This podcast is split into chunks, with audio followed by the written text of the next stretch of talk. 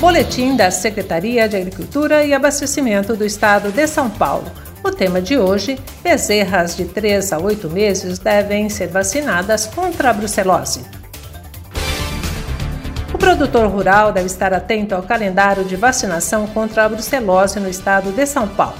Até o dia 30 de novembro, é preciso que as fêmeas bovinas e bubalinas com idades de 3 a 8 meses estejam vacinadas. Contra a brucelose, basta apenas uma dose da vacina para as bezerras ficarem protegidas por toda a sua vida útil.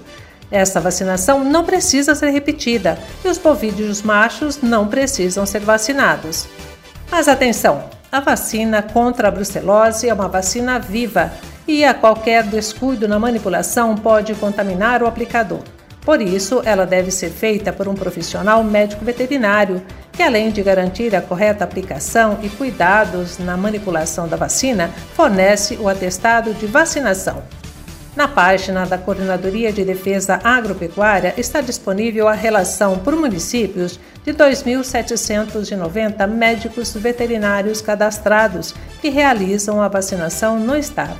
Basta acessar www.defesa.com www.agricultura.sp.gov.br barra credenciados.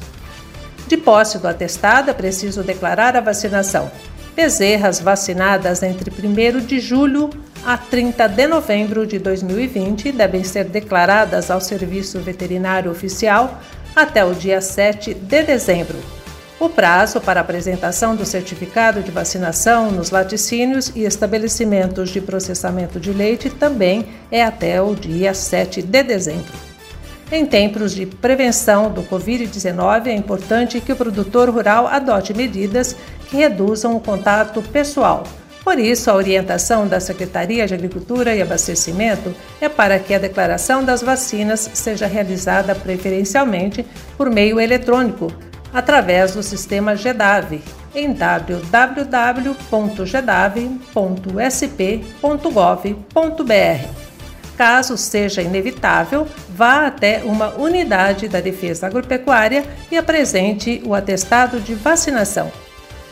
Tendo o cadastro no GEDAV, além de comprovar a vacinação, é possível acompanhar a parte sanitária do seu rebanho e emitir a guia de trânsito animal com a finalidade de reprodução e para eventos de concentração de animais, onde se faz necessário o exame negativo de brucelose e tuberculose.